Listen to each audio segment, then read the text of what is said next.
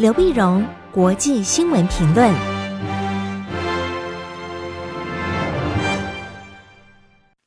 各位听众朋友，大家好，我是台北东吴大学政治系教授刘碧荣。今天为您回顾上礼拜重要的国际新闻呢。第一个，我们先看美国跟中国大陆关系的恶化。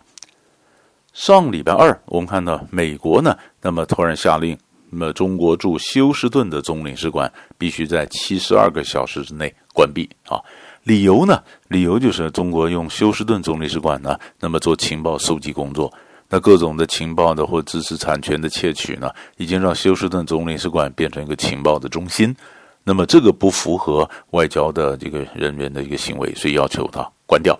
关掉呢，中国大陆当然非常生气，非常生气呢，说美国的指责子虚乌有啊。但是呢，为报复啊，那也要求中呃美国驻中国成都的总领事馆你给我关掉。好，一来一往呢，上看到双方的关系，那么似乎那么就跌到了谷底。掉谷底呢，可是这个看起来似乎是呃，川普政府外交的一个暴冲啊。但你仔细来看呢，其实都是经过深思熟虑计算过的。那么一些学者指出来呢，其实美国他要求呃关闭总领事馆，中国关总领事馆，其实也算过，因为在外交上呢，就谈到一来一往对等的原则。我关你一个总领事馆，你就是关我一个总领事馆，这是后果是可预期的、可控的。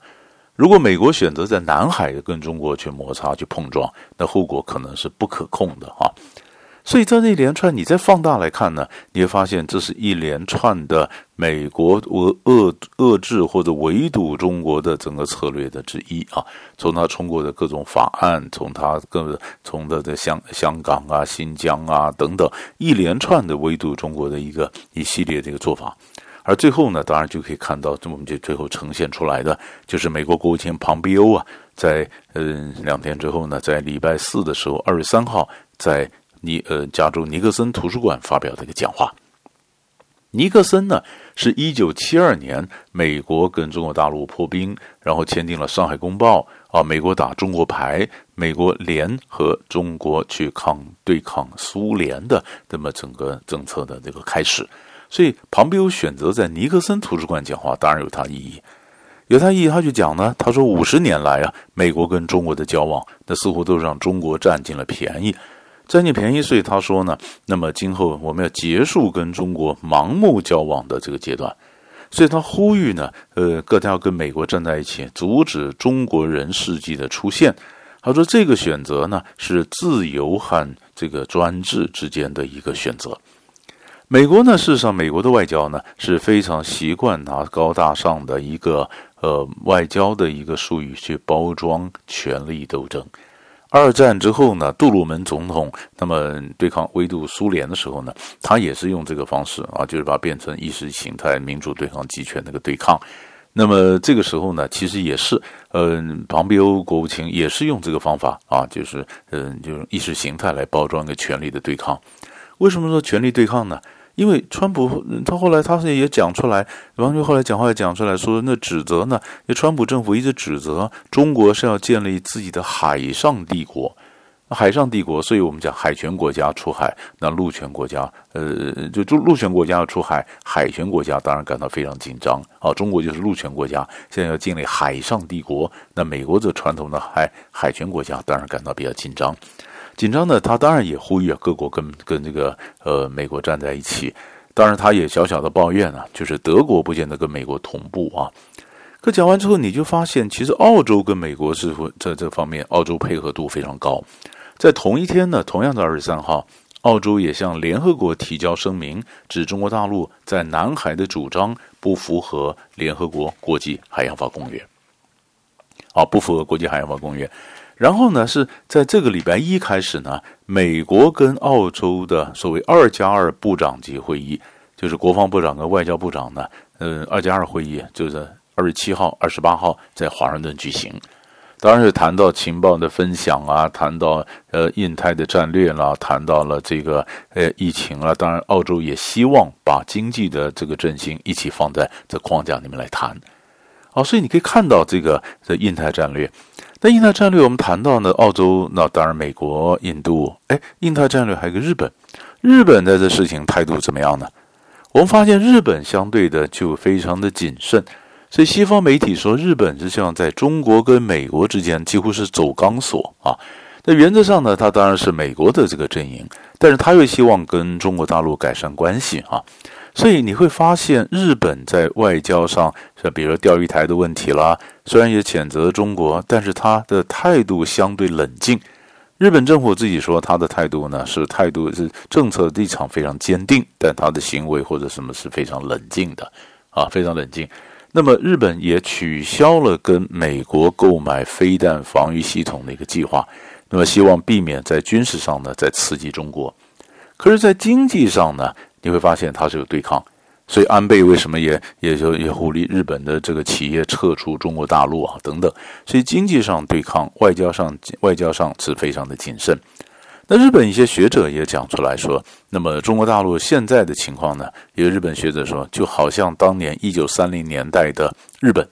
当时日本入侵满洲的时候呢，建立满洲国的时候呢，日本也是充满了民族主义的情绪，民粹无人能阻挡啊。那中国大陆现在也似乎是当年的日本，那么它的向外扩张无人能阻挡。但是问题是，日本的扩张最后以失败收场，啊，那中国的扩张是不是也要步日本的后尘呢？啊，那么所以日本学者他是那有些学者用这样的比较语重心长的这个比喻，其实这也蛮值得我们从另外角度来思考这个问题。那接下接着我们再看庞贝欧，他在二十三号，他在嗯这个呃加加州在尼克森图书馆讲话。那二十二号他在哪里？二十二号他在丹麦，他在丹麦呢，他在丹麦跟丹麦的总理嗯举行记者会，然后他他表示，哎，他是强调说美呃这个这个美国啊要进入要重返这个北极圈，更积极的介入北极圈。对抗俄罗斯战争的势力，也立足中国的野心，啊，野心呢？所以在这里面呢，那么本来本来呢，那么丹麦一个半自治领叫格陵兰嘛，美国驻格陵兰首府努克的领事馆关闭十年之后呢，今年六月重开运作。为什么重开这个驻格陵兰的总领事馆呢？因为北极圈现在变得非常热闹，而最近媒体上报道的最主要问题就是，呃，加拿大的情报局啊，那局长呢警告，他说中国收购战略资源的举动可能对加拿加拿大的国家安全构成威胁。最主要指的就是中国国企山东黄金矿业股份有限公司，以差不多两亿多的这个美金呢，购买加拿大特迈克资源公司。那购买这个公司，那你黄金嘛，就像黄金呢，中国也投资锌啊、铜啊这些资产啊，锌啊、铜资产呢，那么这个都是做呃计算机啊、手机啊、电池啊等等的重要部分。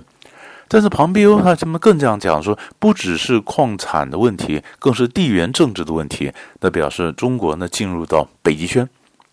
那中国大陆其实不是北极圈的国家，但中国创了个名词叫做近北极圈，接近北极圈，所以一样在北极圈里面透过商业的布局插旗。因为嗯、这个气候暖化。北极航道变得非常重要，因为冰山融化了，航道出现，可以走船了，所以各国都往北极的方面去抢地盘，所以变得北极这块跟南海这块同样的重要了。所以你会看到庞贝欧为什么他在北极圈国家，比如在丹麦，呃，在在在在当讲完以后，然后他飞到了呃加州，其实就是围堵中国的一整块的这个战略，这是我们可以看的。那接着我们看，我们现在刚刚谈到美国，它是升高了的冲突。有一种说法，当然是为了那为了选情，因为川普的选情不好，选情的不好呢，所以他现在就发现反中的这个牌啊可以打。因为美国国内不管是共和党啦、民主党啦，那么呃遏制中国的这个这个这个氛围也很强，还希望打反中牌。但是对选情有没有帮助呢？目前看起来，从民调看起来似乎没有什么很大的帮助。为什么没有帮助呢？一个原因之一就是疫情啊，就是川普政府领导国人抗疫的表现太差。因为美国现在的美国现在疫情不断的不断的升高哈、美国医疗专家呼吁呢，事实上美国应该要在封封城啊，芝麻起码了酒酒吧啦，这个室内的餐厅怎么必须要封掉？封掉为什么呢？因为呃，连续四天呢，美国的这个新冠病毒的死亡超过了一千人。全国的确诊呢超过四百二十万，超过四百二十万，连 Google 呢都将延长居家上班时间到二零二一年七月。那甚至呢，最新消息谈到美国的国安顾问呢，O'Brien 一样也是确诊，欧布莱恩呢一样也确诊，这样的居家隔离之中。那你说在这样的一个情况下，川普居然说各州应该要开放，各州开放就是你明摆着跟你的白宫医疗团队的建议是背道而驰，所以所以州州方地方政府当然就是反对抗议。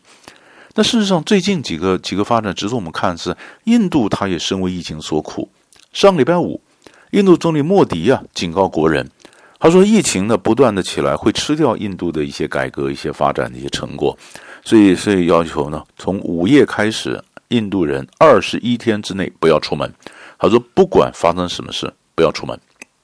因为印度的确诊数一百四十万，仅次于美国、巴西为世界第三。但是很多人觉得数字不真，因为很多印度的情况，他他有些不愿意看病，那些数字没有没有显现出来，所以印度医疗专家讲呢，啊印度医疗体系不足，确诊很快就会到一天十万，所以印度也严重。那同样的严重问题是北韩，上个礼拜五啊，金正恩呢，在上礼拜五七月二十四号的时候下午的时候，他知道一件事情，就是有一个脱北者。就是逃到南韩脱北者，他又回到北韩，回到北韩，从汉江游泳回到北韩。那七月十九号回到北韩之后呢，后来被发现染疫，染疫。金正恩在上礼拜五知道之后，立刻启动国家最高紧急应变系统啊，危机处理，并且呢封锁了开城，好开城，因为开城地方可能他的这样的他的染疫情的是这样进来的。南韩这边也紧张，到底脱北者是谁？他经历过什么人？他沿途他中会不会有什么的感染？所以有些分析家也讲说，会不会是这个疫情问题反而最后呢，那么那么拖垮了金正恩？所以不管金正恩也好，不管印度总理莫迪也好，美国总统川普也好，他同样的都面对了疫情的一个威胁，也影响到他们的整个政治生命。所以这个是我们对最后的一个疫情的一个观察。所以大概上礼拜呢，几个重要的国际新闻就为您抓到这里，我们下礼拜再见。